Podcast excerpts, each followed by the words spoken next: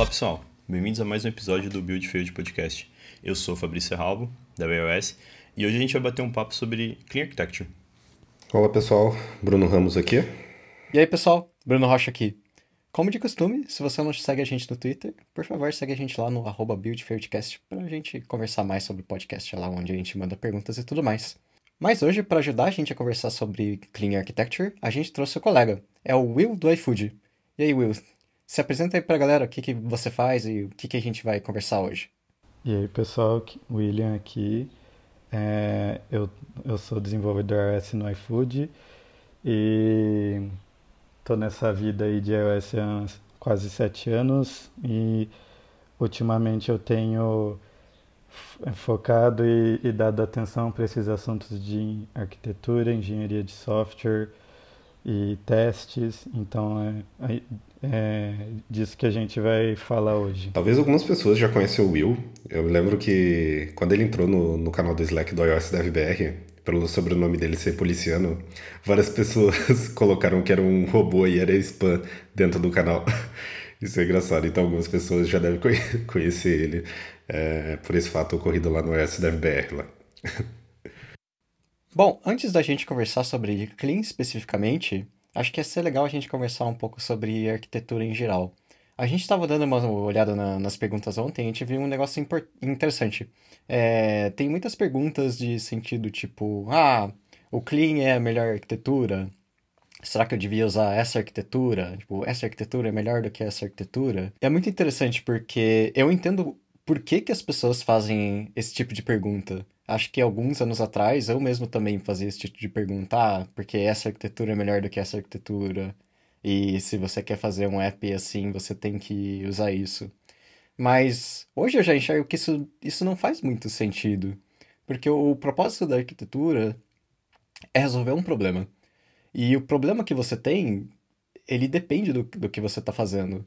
Então, não existe uma melhor arquitetura. Existe uma solução para aquilo que você está fazendo. Então, não faz muito sentido esse tipo de comparação. Mas, mas eu não digo isso como forma de reprimir quem fez esse tipo de pergunta, porque eu, eu mesmo fazia esse tipo de, de comparação. Mas hoje eu vejo que isso não faz muito sentido. O nosso colega Rafael Machado, ele mencionou pra gente no, no Slack um tempo atrás que é como você comprar um peixe com um sapato. Quando você escuta coisas como, ah, é MVVM ou, ou Clean ou, Viper. São coisas diferentes, não, não é a mesma coisa. Então acho que isso é uma, é uma comparação interessante para se fazer antes da gente começar a falar sobre quais são os problemas que o Clean especificamente resolve. O que, que vocês acham sobre isso? Ah, eu concordo, eu concordo com você. Não existe uma arquitetura que é uma bala de prata, mas eu acho que primeiro a galera confunde muito que a diferença entre design e arquitetura, né? Para explicar arquitetura, que, que é arquitetura, primeiro a gente precisa entender o que, que é design. Na minha concepção, o design ele serve para resolver um problema específico da sua aplicação, né? Por exemplo, aí a gente entra nesses é, assuntos de design patterns, que são designs é, comuns, é, bem difundidos, que resolvem problemas específicos que também são comuns em diversas aplicações, por isso que são design patterns. Mas eles resolvem problemas específicos né, da aplicação, por exemplo. Você vai ter lá o singleton, proxy, o famoso factory, cada um tem o seu objetivo específico na, no, no código em si. Quando a gente fala de design, assim, a gente está está falando mais do código, do, do jeito que a gente organiza o nosso código. Quando a gente está falando de arquitetura, é, a gente está dando um zoom out, assim, olhando mais abstratamente para a aplicação como um todo. Então, a arquitetura ela tem que servir para a aplicação como um todo. Ela resolve o seu modelo de negócio em específico, eu diria. E a Clean Architecture é um é um conjunto de, de regras e princípios que o nosso famoso Uncle Bob, né, o, o, o Martin, difundiu através do livro dele, Clean Architecture, mas ela é um, é um, um apanhado de princípios que ele, que ele estudou durante a vida dele e, e houve esse conceito da, da Clean Architecture que a gente pode explicar melhor. É isso, uma coisa é arquitetura e outra coisa é design. Então, MVC é um design, MV, MVVM é um design, é, MVP, todas essas sopinhas de letrinha que a gente, é, por convenção, né, acho que é mais uma convenção do que um erro, chama de arquitetura, é na verdade um design. É, isso faz muito sentido. Acho que o Brunão vai ficar feliz. O que eu ia falar é, se você tem um produto em que um MVC resolve seu problema, então tá certíssimo. Você pode usar seu MVC lá. Porra, eu concordo Isso é plenamente. uma questão do, do problema que você tem para resolver, não, e não o que a comunidade diz que, que é melhor. Sim, com certeza. Inclusive, isso aí a gente tange naquele assunto de que ah, a gente deve usar Clean Architecture no começo do projeto, ou desde o começo, ou o nosso projeto tem que evoluir.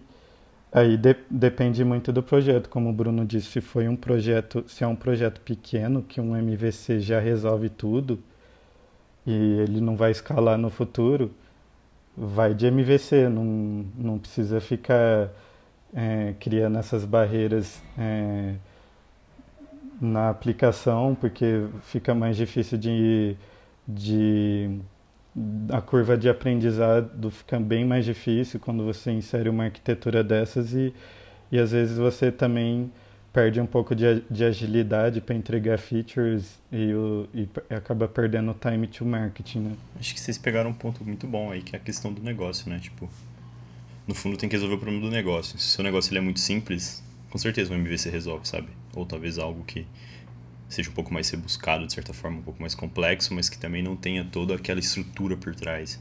E é difícil prever o tamanho das coisas, né? Quando a gente está começando um, um projeto e tudo mais. Então, acho que faz sentido olhar o contexto ali, entender o momento. E aí sim decidir qual, qual padrão vai ser aplicado, né? Faz, faz muito sentido. É, nesse sentido de, de que é difícil prever, né? Como que eu vou saber se o aplicativo vai escalar ou não, se vai dar certo ou não? Eu, como, quanto desenvolvedor.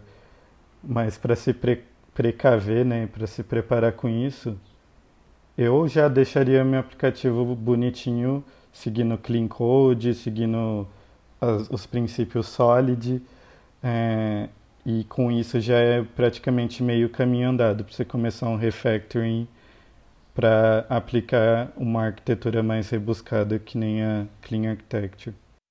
Bom, acho que é exatamente isso. A gente já comentou também em episódios anteriores, que, enfim, se você não, não ouviu os, os outros episódios, recomendo você entrar na nossa playlist para assistir.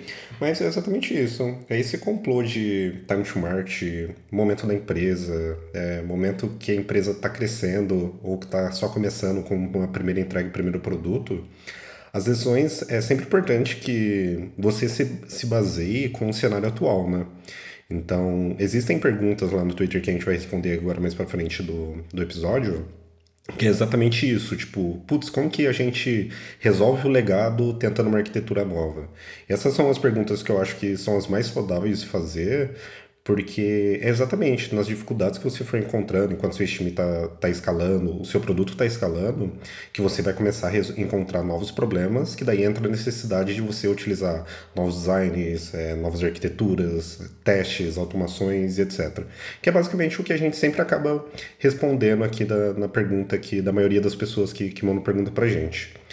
Boa, eu acho que a gente chegou num ponto aqui que a gente, putz, então é importante a gente saber a diferença ali entre design e arquitetura em si.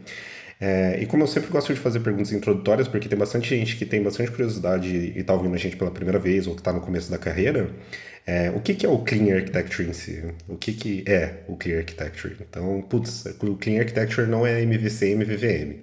Então, o que, que ele é, assim, tipo, em palavras resumidas, assim, como que a gente pode definir o Clean Architecture? Ele não é Clean Swift também, mas o Clean Swift é baseado no Clean Architecture. É, o Clean Architecture é uma arquitetura proposta né, pelo Uncle Bob.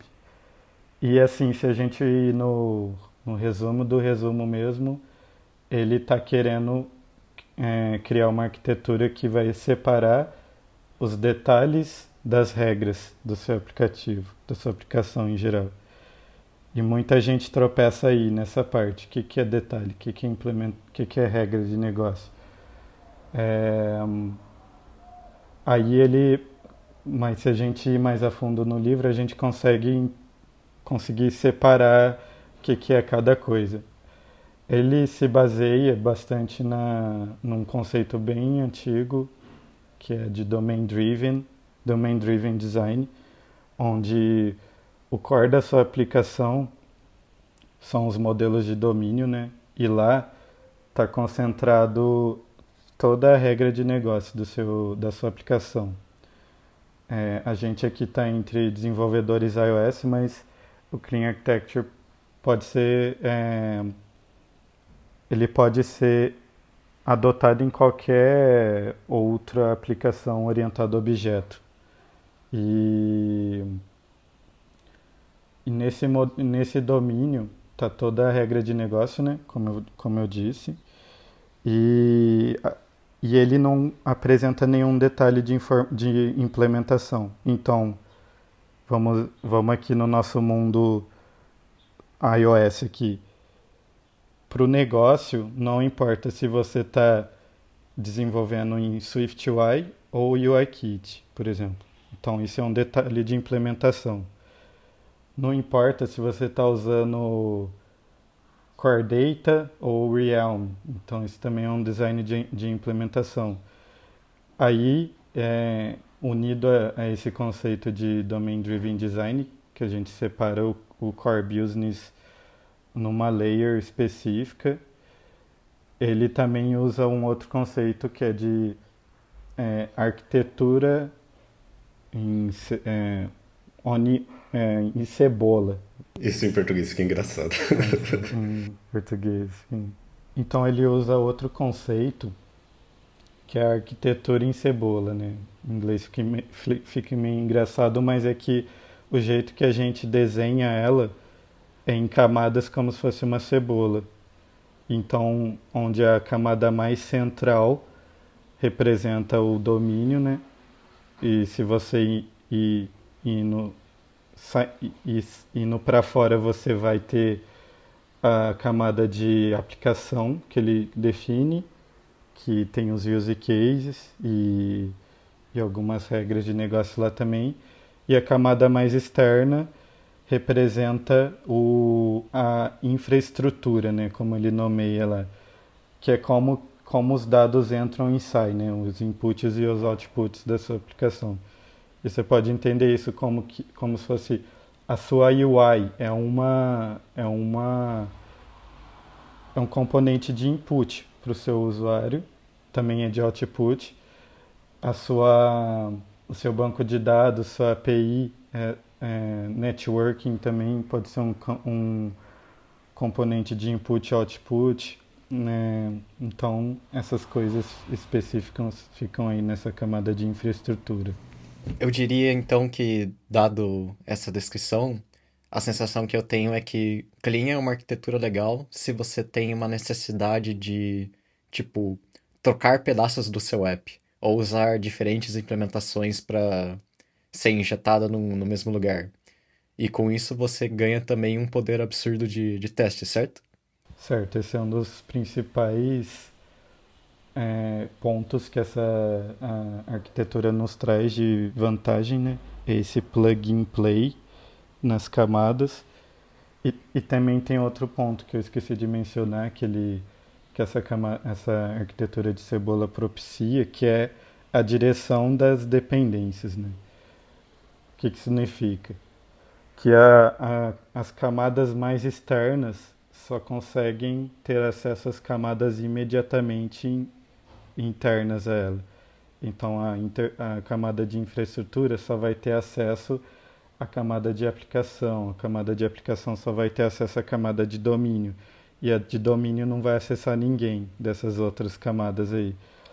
Então por isso que lá na camada de domínio você vai reparar que vai ser o mais puro da linguagem lá. No, caso, no nosso caso do Swift, você só vai ter a necessidade de importar o Foundation lá. e outras e outros e outras libs externas não, porque tirando isso já é detalhe de, da aplicação, então não, não cabe ao, ao domínio. Acho que esse ponto das camadas, né, de como de qual camada conhece qual camada, é sempre que a gente está atuando no design de alguma coisa, criando algo, é uma preocupação que eu tenho de quais são os limites, né? Até onde vai a minha camada, até onde ela vai existir, até onde ela vai ser conhecida, né? O que está aqui dentro.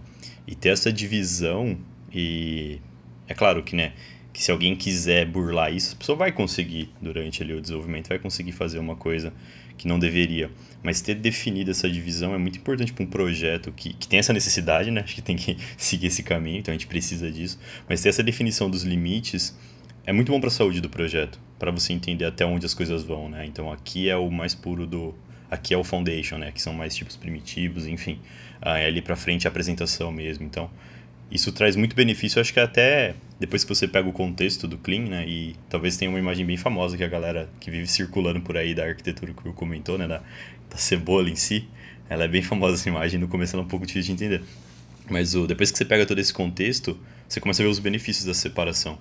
Dessa falta de intimidade que as camadas têm umas com as outras, né? Então, a comunicação é muito mais direta e muito mais simples, porque você sabe, né? Até onde vai isso daqui. Isso é eu acho que para a saúde do projeto isso é fundamental, muito, é um input muito bom aí. E para um app grande você acaba precisando bastante disso, né? Então acho que é também por isso que comentou bastante sobre o Clean. Sim, eu acho que seguir essas regras, é, o que a gente comentou, putz, uh, tal camada só faz em parte de foundation, ela deve conhecer os detalhes de implementação, plataforma e etc. Isso às vezes parece ser muito taxado, assim, tipo, ah, putz, todo mundo fala isso, fala em reuso, em toda arquitetura, tipo, no final das contas a galera fala que tem reutilização de código e tal. É, quando você passa por algum momento que isso faz total sentido, é quando você começa a enxergar extremamente valor nesses tipos de, de arquitetura, assim mesmo, que a gente consegue ter essa divisão total de, de responsabilidade, domínio, data, por que não deve ser passada tal informação por parâmetro, tal classe não, não pode injetar alguma dependência externa, que daí é detalhe de implementação. Eu digo isso porque em episódios anteriores já comentei bastante sobre o projeto do, do Watch, do, do iFood, do Apple Watch.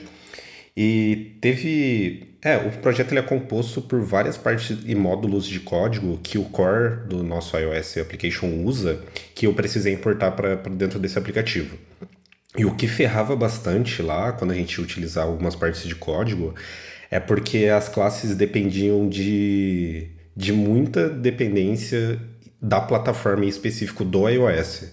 Então, o iKit eu tentava importar isso para dentro do Watch ele já reclamava. Aí eu tinha que colocar uma condição. Ah, if é, iOS ou if WatchOS.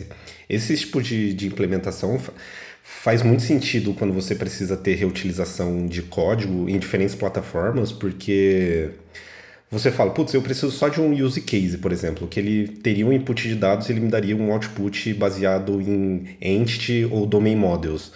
E, e quando é, essas classes dependem de detalhes de plataforma, por exemplo, isso dificulta, dificulta totalmente esse caminho, porque você precisa lidar com vários cenários imprevisíveis, ou até mesmo previsíveis, baseado na plataforma, que você não precisaria ter. Então, às vezes, parece muito taxado isso, fala, putz, a MVC, MVVMC é melhor do que MVC porque o, o reuso é maior. Mas não é, porque, tipo, no final das contas, os MVVCs M muita coisa da vida, eles são só uma parte que compõe o Clear Architecture. Pelo menos é assim que, que eu vejo, assim.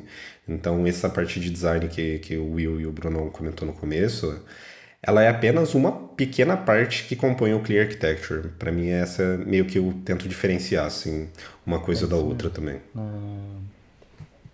A MVVM, por exemplo, MVC, Vamos, vamos, vamos destrinchar uma, uma dessas arquitetura, arquiteturas, olha, tá, desses designs, né? Então, o MVVM, Model View, View Model. O Model, a, a, a View é a, é a tela, é a parte visual mesmo. O View Model é tipo um controller que faz a, a interação e o binding com a tela. E o Model é todo o resto então, o que, que é esse todo o resto aí? É, eles não definem é, exatamente o que, que é esse model, esse todo o resto aí. E nesse todo o resto a gente tem é, a camada de serviço que vai fazer o fetch dos dados, ter a, cama, a camada de, de persistência, vai ter e onde que fica remote config, onde que fica analytics, onde que fica monitoramento. Nada disso é definido nessas, é, nesses designs de apresentação, que eu acho que é o nome mais apropriado, né? Design de apresentação. Sim. Mas uma arquitetura, ela define isso. Você é, consegue é, colocar regras e saber exatamente onde vai cada coisa, onde que uma remote config pode ser chamada ou não. E num, assim, eu diria que não existe um, como eu disse no começo, não existe uma bala de prata, mas você pode pegar esses recursos da prateleira, que está lá na prateleira do Clean Architecture, e usar os que é mais apropriado para o seu contexto, né? Então, é, eu acho que essa parte de domain, de, de, de layers é bastante importante, principalmente por causa desse, nesse sentido que o Bruno falou, é, você, vai, você já vai para um, um WatchOS, é, já começa a perder um pouco do reuso, mas se você tivesse uma camada de domínio com a lógica de negócio lá concentrada, você conseguiria importar facilmente para o Watch. É, e a gente está bem mal acostumado no iOS, né? Porque a gente tem poucas aplicações em Swift e a gente não precisa lidar muito com esse contexto de que um código deve funcionar para várias plataformas diferentes. Agora, se você pega um desenvolvedor Java, por exemplo, ele, ele sim está no dia a dia dele, no sangue dele, essa parte de é, reutilização de código em diferentes sistemas. O Java funciona em Linux, Mac, Windows, em web, em, até Android.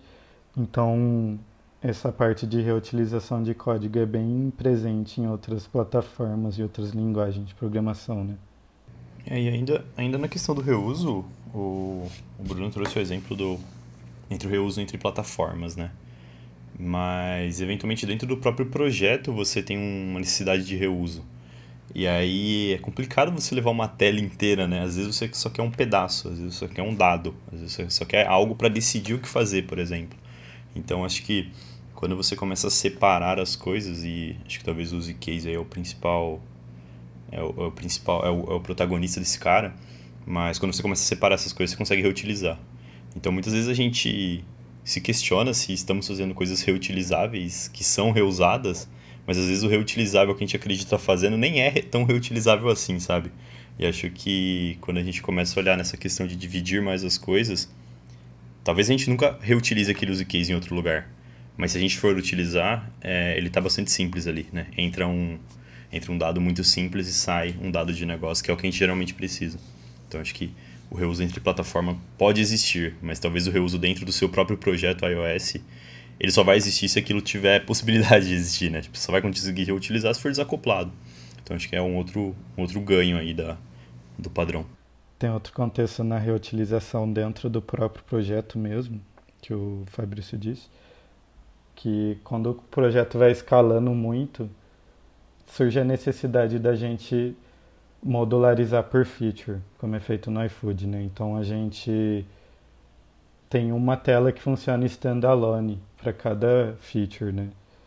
E, e, isso é bastante importante. Aí a gente modulariza dessa forma, então dentro daquela feature tem uma stackzinha do clean e, e por exemplo, você está numa tela de login, você precisa pegar é, lá você tem informações de que o, se o usuário está autenticado ou não. Se você precisar usar essa informação em outra parte do aplicativo, você não vai importar a tela de login inteira para lá, como o Fabrício disse, né? Você vai importar só o módulo específico de o use case, em, em, por exemplo. E é, essa é uma das grandes vantagens né, de, de ter um, um app modularizado nessa, ideia aí. O que é muito importante também, que a gente já, já tinha mencionado, então faz muito sentido pensar no clean quando você tem um app muito grande. Porque isso que você mencionou também de você ter uma tela que ele não importa literalmente as outras telas. Isso é muito do que a gente faz aqui também. E a gente mencionou quando a gente estava falando de injeção de dependência. Que quando você tem um app muito grande, você não quer depender diretamente das coisas, você quer que isso seja injetado. Daí quando você injeta, você tem essas cebolas, essas camadas, igual, igual você mencionou. Isso acaba sendo muito importante até por questões de. Eu vou dizer isolamento, mas eu quero dizer para você ter a capacidade de você testar alguma coisa sem ter o app inteiro por trás dele. Porque você tem só essas camadas, você consegue criar uma versão falsa das coisas, igual, igual com teste, mas para rodar de verdade a sua feature. Sim, essa parte do, da injeção de dependência é bastante comentada quando a gente começa a falar de clean architecture, porque quanto mais a nossa arquitetura está segmentada, né, em, em, classes menores, maior é o trabalho para a gente fazer a injeção de dependências e resolver um, um componente específico, né. Então, por isso que é, sempre vem acompanhada de algum framework de injeção de dependências ou um pattern, tipo um factory. É, aqui no iFood a gente usa o Router Service, que ajuda bastante nisso. Então, sempre essa questão da, da injeção de dependências vem como ponto negativo quando a gente fala de uma arquitetura modular, né? Porque tem muitos componentes que precisam ser juntados lá mas nada que um, uma dessas técnicas resolvam, né?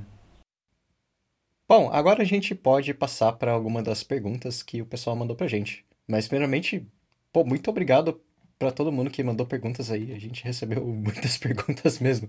Vamos ver se a gente consegue responder tudo. Ah, eu vou ver na ordem aqui. A primeira pergunta que eu tenho é do Vinícius Carvalho, o arroba Vinícius C70, seu colega de vocês do iFood. E ele perguntou: Seria o clean a bala de prata que todos procuram em alguma arquitetura? E isso é basicamente o que a gente comentou no, no começo, né? É, eu não diria que é errado pensar dessa forma, mas acho que, que você está pensando muito em questão de design ao invés da, da arquitetura em si. Pode, você pode colocar o clean em qualquer coisa que você quiser? Provavelmente. Você vai ganhar alguma coisa com isso? Provavelmente não. Eu preciso do clean num app que tem uma tela e não faz nada. Então, pode ser que você queira os princípios do Clean, que seja parte de, de testabilidade e, e tudo mais. Mas não é necessariamente esse o propósito de uma arquitetura. Isso é mais questão de design do que a escolha mesmo do, do que você vai fazer. É, e até nessa pergunta tem a questão. Acho que o Danilo ele respondeu lá, o, o Twitter dele é Nilo Dobby, que ele fala, né? Pô, sempre escuto, sempre tô ouvindo falar desse cara aí, dessa, da Clean Architecture, mas eu não consigo abandonar o, o bom e velho MVVM com, com coordinators. E acho que entra no ponto que a gente comentou, né? Sobre, acho que a relação ali, a, o uso ali, né, de design e arquitetura, né? Então, acho que é mais um, mais um ponto aí, mas faz total sentido o que o Rocha trouxe. Não, você pode colocar, vai resolver todos os seus problemas, talvez não. É, vai ter benefícios, talvez sim, mas acho que não é não é o tipo de coisa que encaixa para todo mundo, né? Afinal, existem problemas aí diferentes, em escalas diferentes. Bora para a próxima. A próxima pergunta é da Pamela, arroba Pamnovale, e ela perguntou: Uma pergunta bacana é: quais são os principais, as principais diferenças entre o VIP e o Viper? Acho que ia ser interessante. Acho que o Will ia. Você quer responder essa? Sim. O VIP, ele só contempla a parte de apresentação mesmo, né? O VIP é composto pelo View, Interactor e Presenter, né? Cada um com a sua responsabilidade. E uma característica forte nele é a dependência cíclica, que eu diria. Então, o, o a View depende do Interactor, o Interactor depende do Presenter e o Presenter depende da View. Fazendo isso um, um, um fluxo cíclico de dados, né? Então ele funciona desse jeito. Aí, por exemplo, o interactor não pode chamar nenhum dado da view, nem o presenter do interactor, nem, o, nem a view do presenter. Então tem essa, essa direção de dependência bem definida. Já o Viper, ele tem esses, esses três componentes, né, o View, Interactor e o Presenter, só que ele, não tem essa característica de dependência cíclica para um único sentido só, ele é bidirecional porque a dependência ela está no protocolo. Então você vai ter o protocolo lá do, do interactor e dentro desse protocolo ele vai te ele vai ter um um presenter para te obrigar a declarar esse presenter. Ele vai ter o view também para você declarar para te obrigar a declarar um view. E além disso ele tem essas outras é, esses outros componentes que é o router e o entity o router ele define a, a, o roteamento entre telas, né? Como que uma tela chama a outra, mas não, é, não chega a ser um nível de coordinator, né? É só um para cada cena, né? Que que a gente diz, né? Que é esse conjunto, essa, essa letrinha como um todo é uma cena, ela tem um router. E o router diz como que aquela cena vai rotear para outra cena. E, e finalizando, o Viper, desse jeito que, que eu conheço, ele fere um princípio que é o Lei de Demeter. É, isso. Que a Lei de Demeter, ela diz que, vamos ser bem raso mesmo, que você só pode conseguir acessar um nível de dependência. O que, que significa? Imagina que você está navio a view tem um presenter, o presenter tem um interactor e o interactor vai ter as entities. Pela law de Demeter, a lei de Demeter, eu posso acessar da view eu só posso acessar o presenter, mas desse jeito que eu conheço o Viper, eu consigo fazer a view tipo intera é, é, ponto presenter ponto interactor ponto alguma alguma entity, sabe? Então ele, ele fere bastante essa definição de camadas né, da, da sua cena. Então acho que é, essa é a principal diferença entre o VIP e o Viper. Muito bom. A próxima pergunta que a gente tem é do Vinícius Leal, o arroba Vini underscore underscore Leal. E ele perguntou: quais seriam os pontos fracos da Clean Architecture?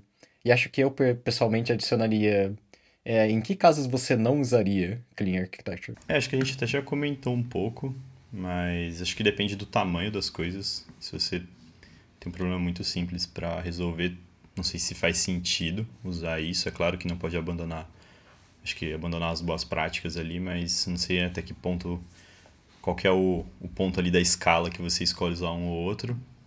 É, mas eu acho que é meio que baseado nisso. Tipo, entenda o tamanho do seu problema para entender o que, que você vai colocar ali. É, eu adicionaria também a questão da maturidade do time. É, pessoas que estão no início da carreira geralmente se empolgam bastante com, esse, com esses temas, mas realmente a curva de aprendizado é bem alta. Eu não diria assim na questão da implementação em si de uma clean architecture, por exemplo, como que a gente define as camadas, isso lendo um livro a gente resolve. Mas o que, que é uma regra de negócio? O que, que não é? Por exemplo, ah, você tem um, uma API lá que precisa de passar lat long. Lat long tem que estar tá no domain, não tem que estar. Tá, essas dúvidas de onde tem que estar tá o que, elas que, que são bastante elevadas, sabe? E, e, e, isso vai mais da maturidade do, do desenvolvedor de discernir onde colocar o que. E acaba que quem está entrando de início nessa, nessa, nesse mundo do Clean Architecture acaba se frustrando, acaba se, se desiludindo, né? Por causa dessas questões que são mais filosóficas do que técnicas, né? Que a gente acaba se dis discutindo no, num projeto. Sim. É, esse cara é bem interessante. O exemplo que o Will usou foi bom porque é bem recente. Isso foi ontem, do momento que a gente está gravando esse episódio. A gente estava tendo essa discussão. E, e, é interessante porque quando a gente evolui essa conversa, putz, é um simples lat long que a gente está injetando no init de um, de um, método, que daí ele vai ter que passar pelo use case, ele vai ter que passar por várias outras camadas até chegar onde que a gente realmente precisava, que era na API.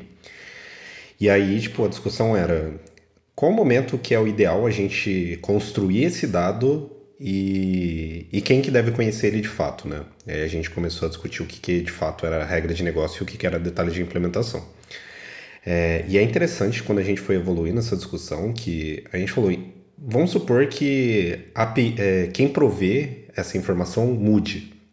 Então hoje a gente tem um, um módulo que for prover essas informações para a gente, mas vamos supor que a gente alteraria isso para um SDK do Maps e ele fornece essa informação para a gente.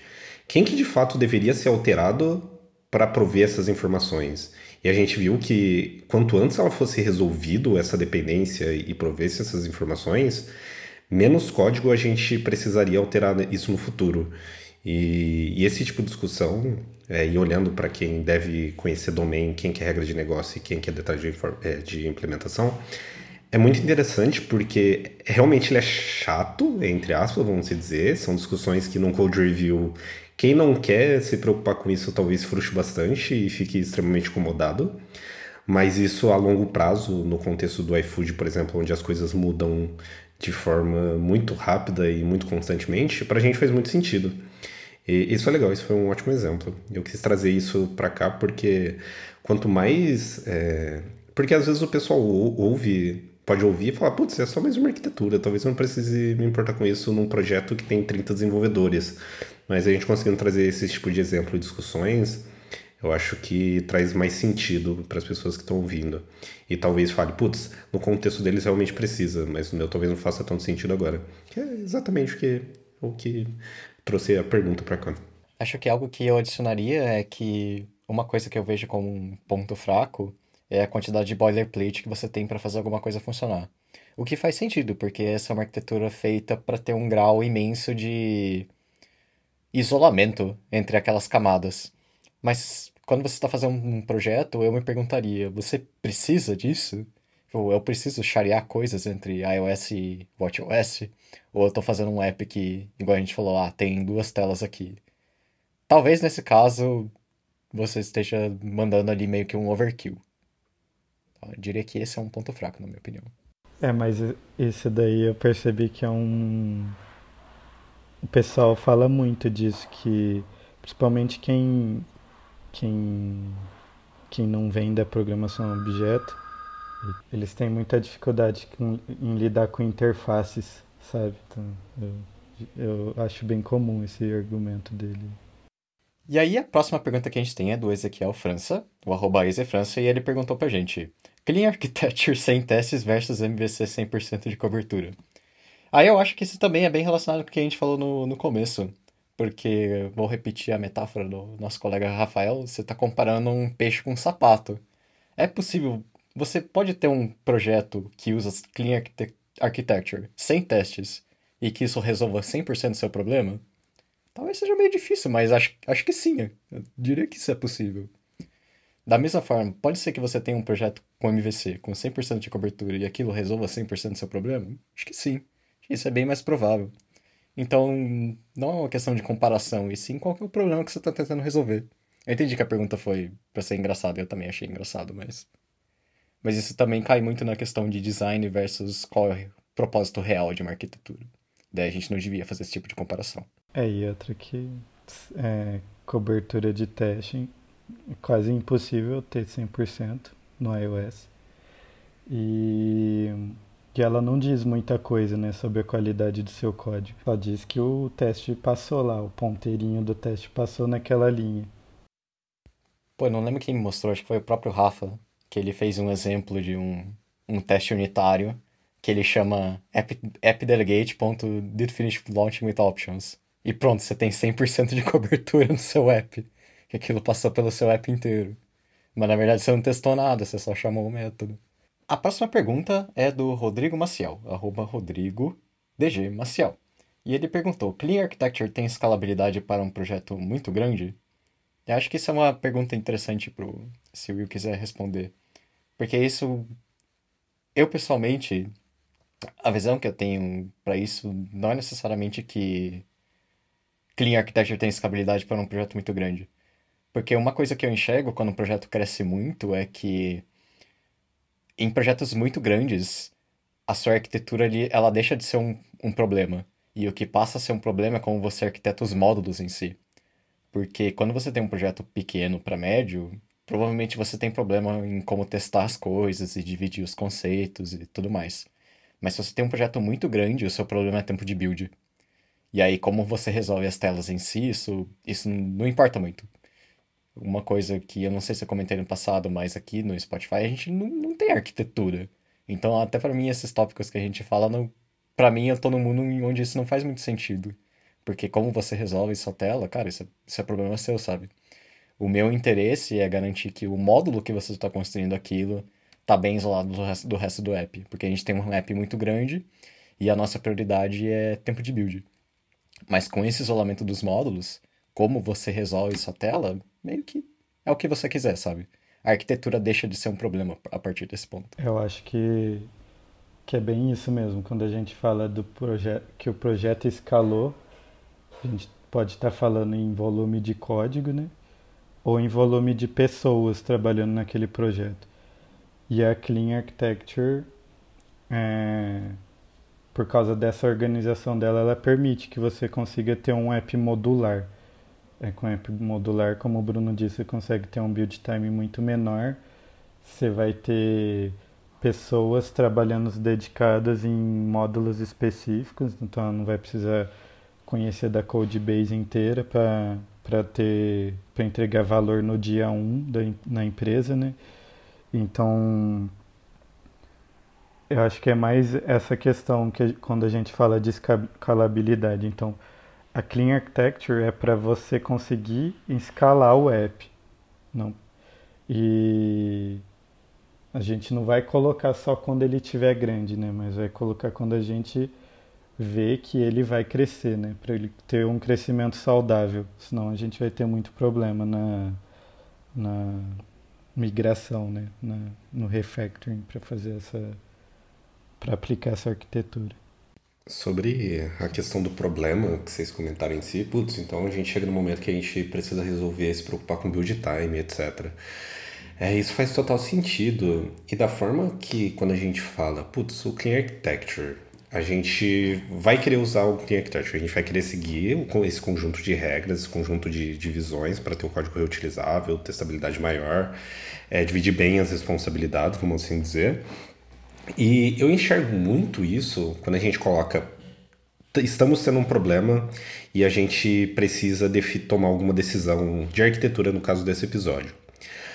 Nada mais é que, por exemplo, a gente comentou lá, o Will comentou, putz, então a gente tem módulos responsáveis por lidar com logout, por exemplo. A gente tem módulos responsáveis por, por lidar com contexto de endereço, que é algo que a gente compartilha bastante no contexto da, da aplicação do iFood. Quando a gente toma a decisão de, de usar alguma arquitetura, algo mais alto nível que engloba todo o projeto, eu sempre acredito que é algo que é ter um padrão para as pessoas de toda senioridade, vamos assim dizer, ter algum material, algum padrão para seguir que vai ajudar as implementações do time dela e dessa pessoa ser reutilizável no contexto como um todo. Então pode até ser que algumas pessoas, alguns times já seguiam bastante algum desses princípios. E nada mais é que a gente falou, não, a gente vai tentar seguir esse padrão para ajudar o nosso projeto a escalar mais ainda e para que todas as pessoas tenham algum padrão para seguir. Que daí basicamente se torna uma solução do time como um todo. Então, esses problemas, ah, beleza, a gente encontrou problemas de build time. Aí eu lembro que o Rocha, ainda na época trabalhava com a gente, falou: não, vamos tentar dividir é, os módulos de interface e, modelos de, é, e os módulos de, de implementação que vão implementar as interfaces. Ah, por quê? Porque quando a gente faz alteração nos módulos que implementam as interfaces, a gente não precisa compilar todo mundo que enxerga esse cara porque eles estão enxergando as interfaces. E boa, tipo, a gente começou a seguir esse padrão porque ele resolvia o nosso problema na época. E é sempre quando eu vejo quando a gente toma decisões, putz, é um clean architecture, ah, vamos escrever teste de UI, vamos escrever teste de alguma coisa. E a arquitetura sempre entra nesse contexto para mim. Então, eu acho que é bem de raciocínio. A gente enxerga o problema, a gente toma uma decisão de, de usar algum padrão de alguém que já sofreu muito com isso, no caso o, o Uncle Bob, né? E a gente lê e toma isso como um, um padrão é, adaptando, lógico, os problemas e realidade do, do nosso projeto, das empresas do times que a gente trabalha, mas para ter algo bem documentado é, e bem classificado do que a gente precisa seguir para se tornar mais é, reutilizável cada vez mais e o projeto crescer de uma forma saudável. A próxima pergunta que a gente tem é do Codemus, arroba Codemus underscore dev, e foi perguntado, o que é Clean Architecture na visão de vocês? Clean igual, igual, igual Viper ou qualquer outro UI pattern? MVV, MVP, MVC? Ou qualquer outro, na verdade, ou qualquer outro UI pattern pode ser clean. Acho que isso é bastante do que a gente já conversou no, no episódio. Alguém quer dar uma menção a mais? Não, não. É isso mesmo, só reforçar que a Clean Architecture não é um UI pattern, né? Podem ter vários patterns na sua arquitetura, né? Vários UI patterns. Beleza. A próxima pergunta é do Jean Camargo, arroba Jean Camargo Real, e foi perguntado: vantagens e desvantagens na prática de Clean Swift, VIP Viper. Mas acho que também isso foi bastante do que a gente respondeu nas outras perguntas do, episódio, né? É, entre o VIP, o VIP está contido no Clean Swift, né? Ele é a, é UI pattern do Clean Swift. E a diferença entre o VIP e o Viper é, é aquilo que a gente falou, né?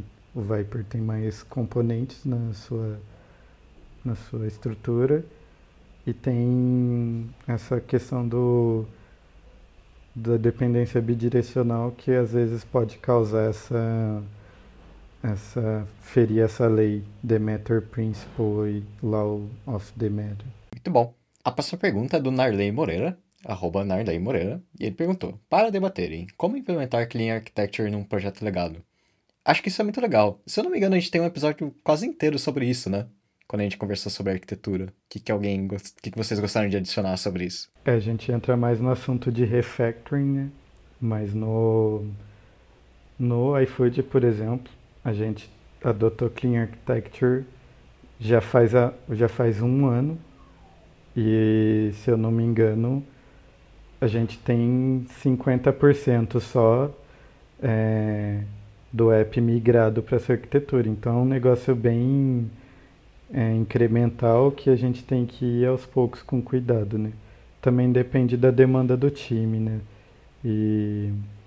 Mas não é algo que deveria parar o time, o time completo para fazer isso, porque isso geraria muito, poderia gerar muito bug, mas aí a gente entra mais no, no assunto de refactoring que daria um podcast inteiro. Vocês já fizeram podcast de refactoring? Ainda não, mas é um ótimo tema.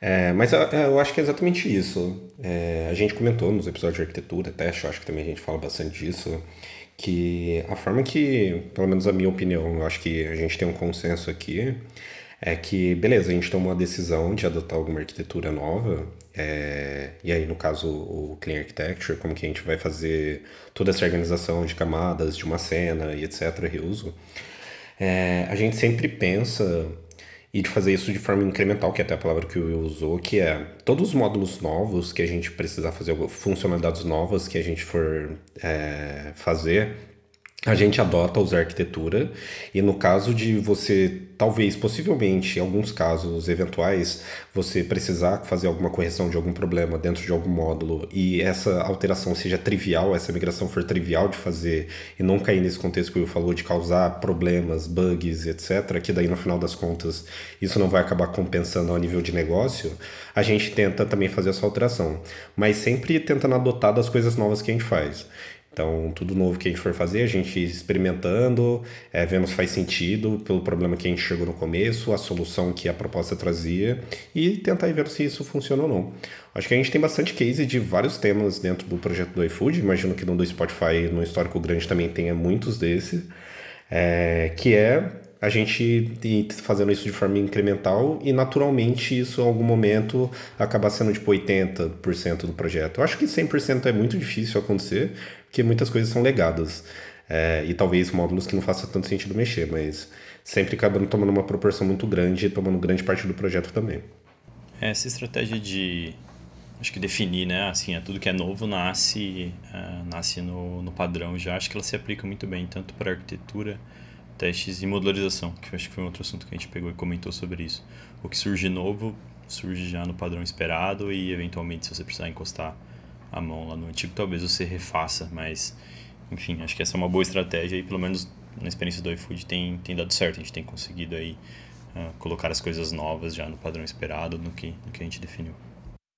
E o legal disso também, o que eu queria complementar, que eu lembrei aqui, é que se você fazendo isso de forma incremental, vamos supor que você cria um módulo que ele vai precisar de dependência de outros, você vai ser forçado a também começar a passar outras coisas que já estão no projeto. Então, seja uma domain model lá que você precisa trazer para esse seu módulo, então você vai precisar, tipo, adotar nova arquitetura para aquele cara também. Então, isso vai acabar sendo natural. Então, você vai ah, criar uma funcionalidade, é, funcionalidade nova que precisa de algum contexto que já existe na aplicação. Você naturalmente vai acabar sendo forçado a precisar adotar padrão, esse novo padrão também para as outras coisas que você depende do projeto. Então isso que, é, que eu acho que é meio que uma consequência um pouco árdua, talvez, dependendo do nível de acoplamento que você tem dentro do seu código, mas que talvez depois tenha uma recompensa muito grande. E a nossa última pergunta é do Fabrício M. Não é o Fabrício Serralvo, é o Fabrício M, que é o arroba fabri underscore maceiro, e foi perguntado, como mensurar o quão clean está minha arquitetura? Eu acho que é difícil, assim, mensurar quantitativamente, né, com números, mas dá para mensurar quali, quali, qualitativamente. É, você vai perceber que seu projeto tem menos bugs, você consegue resolver os bugs que aparecem mais rápido. É, não, na verdade, não resolver, mas identificar onde que eles estão só de ler a descrição do, do problema, você já sabe onde procurar, onde depurar. É, Aí entra nessa questão que o, que o Rocha falou de modularização e build time. Então, quando o build time é um ofensor, você vai começar a ver que o build time está indo mais rápido. É, num ponto mais é, falando da clean architecture em si, do seu código em si, quanto mais use cases seu interactor, seu view model, seu é, a camada de lógica do seu, da sua cena consome, significa que ele está mais clean. Né? Então, significa que seu, seu, seu projeto está seguindo bastante o Single Responsibility Principle, porque todas as ações que o seu app consegue tomar tá, tá descritas por um use case. Né? Isso daí é um ponto que eu esqueci de comentar no começo, que o Uncle Bob ele diz que, é, que uma arquitetura boa, e por, e por fim a Clean Architecture, ela é uma scream, Screaming Architecture, que é arquitetura gritante, né? Então, só de você olhar a estrutura de arquivos do seu projeto, você consegue saber o que que o seu projeto faz, né? Quais são os capabilities do seu projeto. Então, esse é um, um ponto também que você pode com, começar a levar em consideração para tentar medir se ela está clean ou não. O tempo que uma pessoa que está entrando demora para começar a entregar valor. Então, isso daí tudo você pode tentar dar uma medida, mas os valores quantitativos mesmo, né? Você vai perceber melhoria no build time, é, diminuição de bugs, velocidade ao resolver bugs, e por aí vai.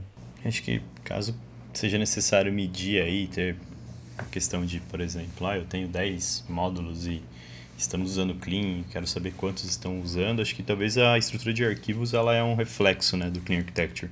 Você começa a ver ali como as coisas se organizam e talvez dá para criar uma automatização em cima disso, né? Em cima de estrutura de arquivos mesmo. Então ali você consegue medir ah, quantos módulos, de certa forma, estão usando o Clean.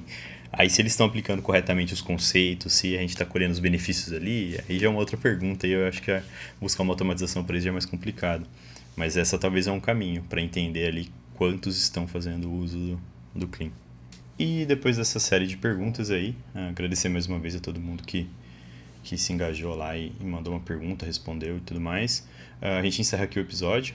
Tem que agradecer aí a, a presença do, do Will, que topou aí o, o desafio de falar desse assunto que é amplamente discutido aí na comunidade. Acho que independente da plataforma, independente da frente que o pessoal trabalha, é sempre um assunto que está que tá presente. Uh, valeu, Will, valeu todo mundo que fez pergunta e valeu, galera. Valeu, pessoal. Valeu, Will. Tchau, tchau. Valeu, galera. Até a próxima. Valeu!